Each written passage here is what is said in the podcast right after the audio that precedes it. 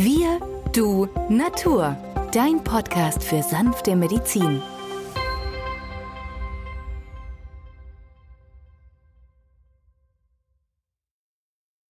Hallo und herzlich willkommen zu einer weiteren Folge unserer Gesprächsserie im Jubiläumsjahr 200 Jahre Dr. Schüssler hier im Kulturhaus Osterfeld in Pforzheim.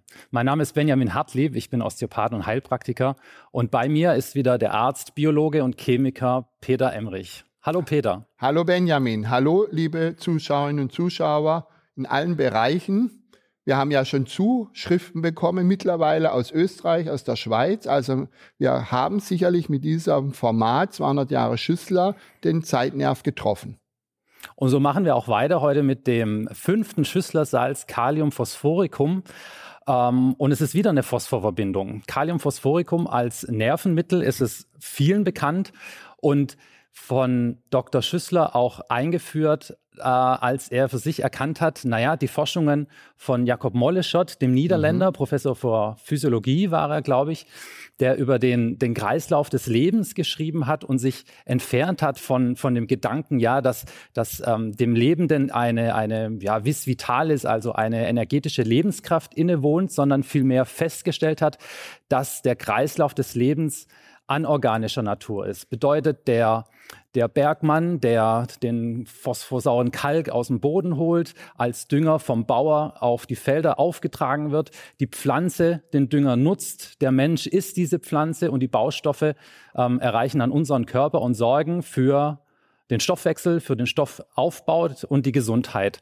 Ähm, Dr. Schüssler hat das erkannt mhm. und deshalb auch diese zahlreichen Phosphorverbindungen ähm, eingeführt. Ja, ja, also hochinteressant. Das war 1852, als Mollescher dieses Buch geschrieben hat. Muss man ja überlegen. Mhm. Ja, vor nahezu 170 Jahren. Das ist eine Zeit, wo ich sage, holla, die Waldfee. Ja, da staunen wir mit unserer Hightech-Maschinen. Aber was die damals schon geleistet haben, ist Chapeau. Ja, Interessanterweise war ja dieser Molleshot ein cleverer Geist. Er hat erkannt, dass ja der Phosphor für unsere Nervenzellen sehr wichtig sind. Und ähm, das ist natürlich, was wir heute wissenschaftlich belegen können. Phosphatidylcholin ist ja Lecithin und das nehmen wir zu uns, wenn der ältere Mensch ähm, ein bisschen Gedächtnisschwund hat, dass da die grauen Zellen wieder flott werden. Dieser Phosphor ist aber als ATP, als Adenosintriphosphat in den Zellen, in den Mitochondrien gebildet. Wir haben 1500 Mitochondrien pro Zelle. Und dort wird dieses ATP hergestellt, Adenosintriphosphat, also drei Phosphatreste, die dann immer wieder abgespalten werden können zum Monophosphat, dann ist bloß nur eine da und dabei wird Energie freigesetzt. Und mit dieser Energie kann der Körper regulieren, wenn er Muskelarbeit machen muss, Gedächtnisarbeit oder sonstige Verdauungsarbeit. Ja, das ist hochinteressant und das hat der Schüssel aufgegriffen. Deswegen sind von seinen zwölf Mineralsalzen fünf Phosphatverbindungen. Und es geht auf Molleshot zurück, ja. Man kann ja auch sagen, ähm, oder stammt das Zitat vielleicht sogar von ihm, ähm, ohne Phosphor kein Gedanke? Ja, das ist Mollerschott gewesen. Er konnte Lecithin noch nicht nachweisen, weil diese Eiweißverbindung hat man erst in den 1930er Jahren äh, erkundet, in der Medizin und auch in der Physiologie. Und äh, das war ja 70, 80 Jahre vorher, als er sein Buch geschrieben hat. Ja, das ist ein Quantensprung passiert mittlerweile und deswegen war es also wirklich eine revolutionäre Erkenntnis und Schüssler war so clever und hat dieses aufgegriffen, in sein System umgesetzt und hat dann von den zwölf Mineralsalzen fünf als Phosphatverbindung gewählt. Und da ist natürlich die wichtigste Kaliumphosphoricum. Böhrig und Dewey, zwei Professoren in Amerika, die ja Schüssler sehr den Rücken gestärkt haben, die ja alle Homöopathen weltweit aufgefordert haben. Wir probieren aus, ob die zwölf Mineralsalze das halten, was die Schüssler uns versprochen hat haben dann ein Buch geschrieben, 1880, und haben da alles zusammengetragen und äh, dieses Buch bis 1925 in sechs Auflagen erschienen. Es ist weltweit das am meistgelesenste Lehrbuch für diese Schüsslersalze. Da muss man bedenken, zwei Professoren haben es verfasst, man hat es tradiert und äh, der Börige hat ja auch eine Materia Medica geschrieben in der Homöopathie und da schreibt er, Kaliumphosphoricum ist eines unserer wichtigsten Nervensalze. Du hast das Buch ja über, übersetzt ins Deutsche. Ja, ist auch ja. heute noch verfügbar. Zweite Auflage schon erschienen, genau. Kann jeder erwerben und äh, Buchhandlung oder einfach auf meine Internetseite gehen, peteremrich- peter-embrich.de. Genau. Aber lass uns nochmal dieses Nervenmittel betonen. Ja. Äh, Börike und Dewey haben es so formuliert, auch wir heute verwenden Kaliumphosphoricum als Nervenmittel. Aber ja. was heißt es konkret? Nehme ich es bei ähm, überreizten Nerven, bei schmerzenden ja. Nerven, wenn ich, ähm, wenn mir alles auf die Nerven geht? Genau. Der überdrehte Organismus, der Geist, der nicht mehr zur Ruhe kommt. Man geht abends zu Bett, kann nicht einschlafen, die Gedanken kreisen. Die kreisenden Gedanken ist ein Symptom aus diesem Arzneimittelbild der Kaliumphosphoricum-Verbindung. Kaliumphosphoricum in der dritten LM-Potenz, das ist eine andere Potenzform in der Homöopathie, ist das beste Mittel bei einem Burnout-Zustand. Wenn ein Patient in diesen Burnout-Zustand rutscht, dann braucht er Monate, um wieder rauszukommen. Wenn man ihm Kaliumphosphoricum gibt, geht es innerhalb von zwei, drei Monate. Es ist eine Regenerationskraft ersten Güte. Und das ist das, was ich immer wieder feststelle.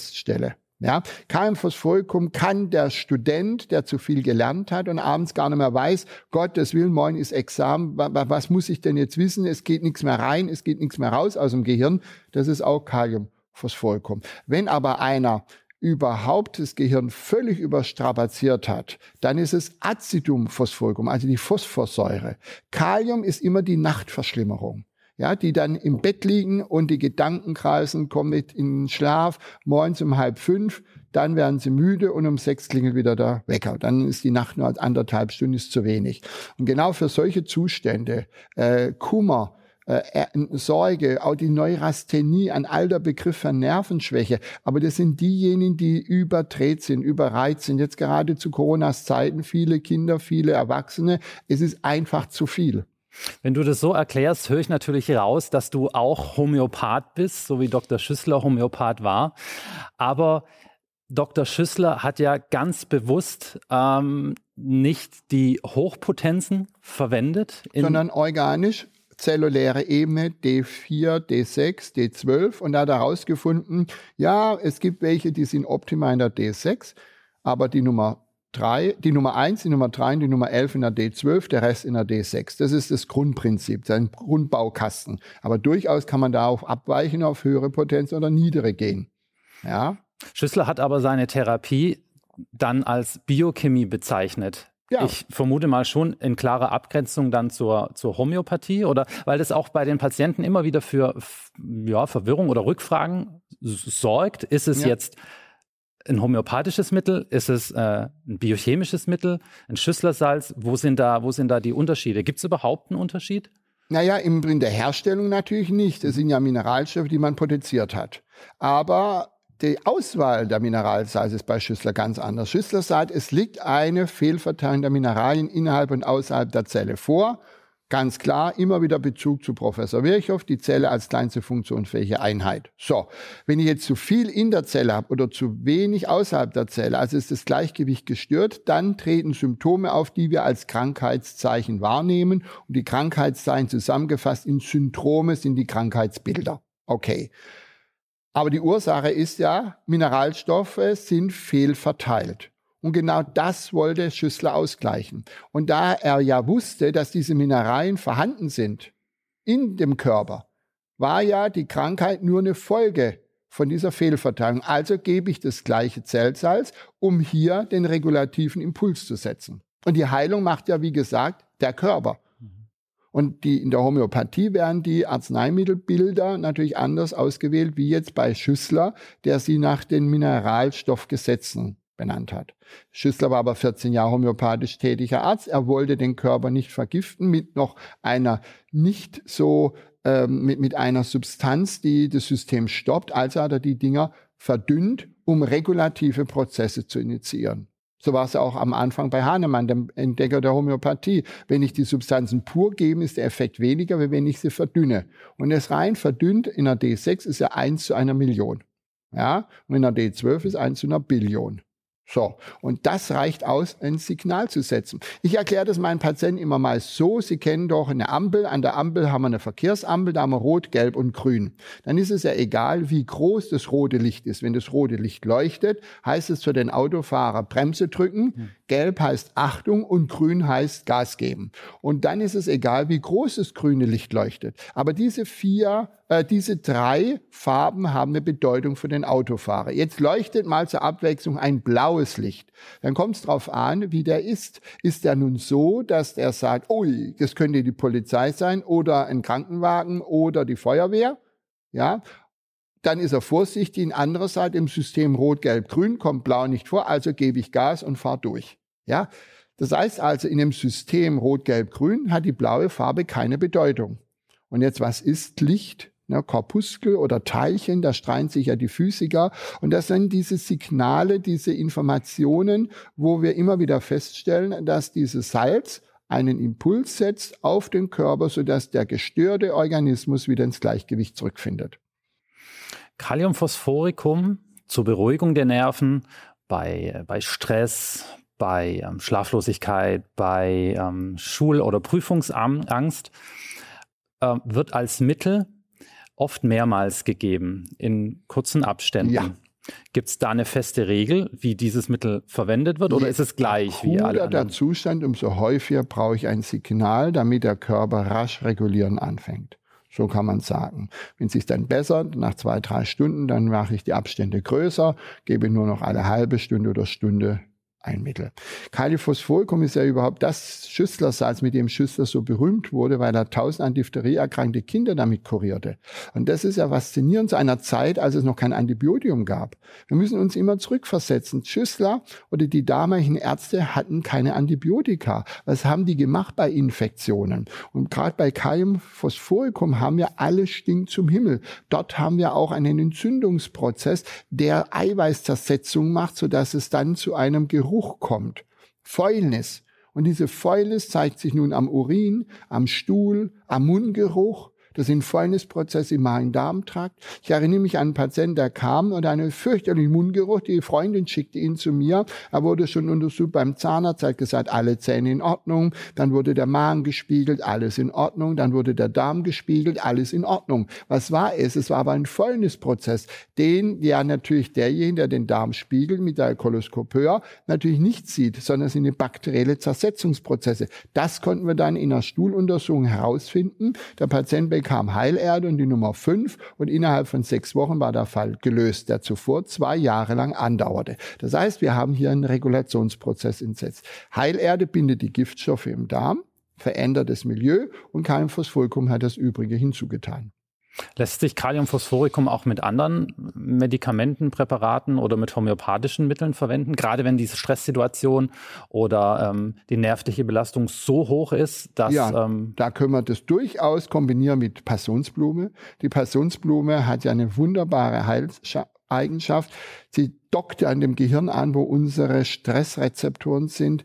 Äh, sie dockt dort an, wo unsere Süchte äh, im Gehirn wahrgenommen werden. Das heißt, Passionsblume belegt diese Rezeptoren, ist ein wunderbares Mittel, um runterzufahren, Kraft zu geben. Ich sage die Passionsblume zu meinen Patienten, sie lässt ihnen ein dickeres Fell wachsen. Das ist das eine. Kann man kombinieren, aber auch mit Ashwagandha aus der Ayurveda-Medizin. Das ist ja die Schlafbeere, die macht nicht müde, sondern gleicht aus. Ashwagandha ist ein solches Pflänzlein, wo man auch heutzutage als Adaptogene bezeichnet werden. Die passt an.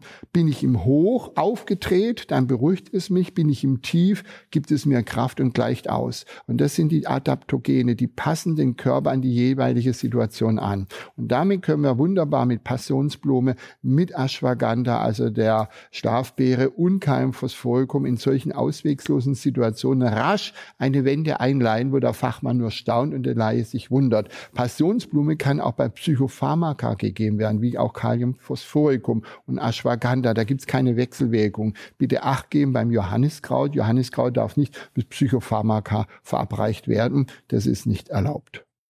Wenn wir nun uns klar machen, dass diese entzündliche Prozesse wenn wir uns klar machen, dass Fäulnisprozesse im Körper vorhanden sind, die wir mit den Schüsslersalzen ausgleichen können, dann ist es natürlich auch nicht verwunderbar, dass die Ärzte vor 150 Jahren das dann auch nützten.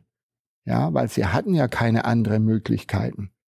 Und äh, das ist etwas, wo ich sage, da muss man großes Lob zollen an den Dr. Wilhelm Heinrich Schüssler, der hier ein System erarbeitet hat, wo ich kaum ein zweites kenne. Welcher Arzt schafft ein neues System, das weltweit für Furore sorgt und noch interessanterweise nach über 150 Jahren betrieben wird?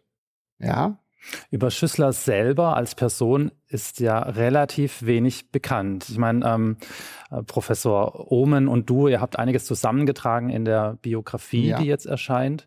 Also ich ah. habe eher die Idee geliefert und Professor Ohm, ein genialer Geist, hat aus allen Ecken der Welt was rausgefunden. Also ein ganz, ganz großes Dankeschön an dieser Stelle an ihn, der wirklich Dinge aufgedeckt hat, wo sonst bisher keiner fand. Und ich denke, die Biografie, die jetzt anlässlich 200 Jahre Schüssler auf den Markt gekommen ist, wird sicherlich die eine oder andere begeisterten Leser finden. Er hat ja selber zu Lebzeiten abgelehnt, eine Autobiografie zu schreiben. Ja, das, das heißt, stimmt. es sind ausschließlich Fachtexte bekannt, ja. überliefert. Wird aus einem dieser Texte eigentlich ersichtlich, dass er sich auch anderer Medizinformen bedient hat, also gerade der Pflanzenheilkunde, oder kann man sagen, nein, Dr. Schüssler war homöopathischer war Arzt, homöopathischer Arzt, aus und Mineralien, ja, genau. Also da hat er sich wenig dazu geäußert, ein bisschen zu Kneipp hat er was geschrieben, Wasseranwendungen. Virchow hat ja Kneipp komplett abgelehnt. Das sind ja die drei begeisterten Geister aus dem Jahr 1821, die ja das Licht der Welt erblickt haben. Der Kneipp im Mai, der Schüssler im August und Professor Virchow im Oktober. Hm. Ja, und ähm, dieses Jahr können wir alle derer ihren 200. Geburtstag feiern. Und deswegen freuen wir uns ganz besonders, dass im August natürlich dieses Jahres eine Feier es geben wird. Und äh, wir sind natürlich dabei. Du bist mit dem Beitrag dabei. Ich darf einen Vortrag halten. Ja, eine tolle Sache. Und ähm, es ist interessant, immer wieder klar zu machen, weltweit wird Schüssler geschätzt. Ja, äh, es gibt Laienvereinigungen, die haben Schüssler tradiert, weil Schüsslersalze sind einfach anzuwenden. Es ist leicht zu verstehen. Man kann nichts falsch machen. Das ist auch sehr wichtig. Man kann also etwas dem Laien an die Hand geben, auch dem Anfänger. Ja, und das ist etwas, was sich halt bewährt hat. Und das Bewährte ist gut und das wird auch tradiert werden. Und das ist ja Tradition und dafür stehe ich eigentlich auch in meiner äh, Ansicht zur Behandlung das Bewährte anwenden, bevor man Neues ausprobiert, wo man nicht ganz genau weiß, wie es funktioniert. Ja, und bei Schüssler können wir aber sagen, weder Kinder noch alte noch junge Menschen können Schaden erleiden. Also kann man zusammenfassend sagen, Schüsslersalz Nummer 5, Kaliumphosphoricum, das wichtigste Mittel für unser Nervensystem, ja. zur Beruhigung, zur Stärkung, zur Entspannung auch, in jedem Lebensalter geeignet, ja, für Säuglinge.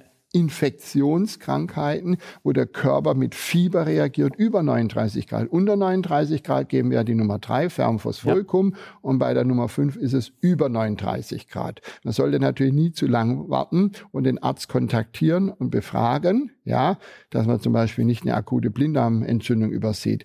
Aber wenn ein akutes Geschehen da ist und alles so ist, dann kann man natürlich auch mal erst Nummer 5 anwenden und gucken, was der Organismus macht. Mal einen Darmeinlauf, entlastet, senkt auch die Temperatur oder bei den kleinen Kindern Essigsöckchen oder Wadenwickel. Ja, oder mal eine Zitronenscheibe halbieren und auf die Fußsohle legen, einen Socken drüber ziehen. Das reicht dazu, um hier die Temperatur runterzufahren und zu regulieren und plötzlich hat, das Organis äh, hat der Organismus wieder die Heilkraft, das ist gleich selber hinzukriegen und dann ist alles wieder gut. Peter, vielen Dank für deine Erklärungen. Vielen Dank auch fürs Zuschauen. Wir hoffen, es hat Ihnen gefallen und bis zum nächsten Mal.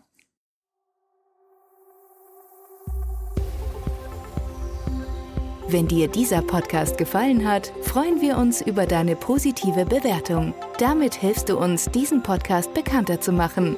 Wir danken dir dafür.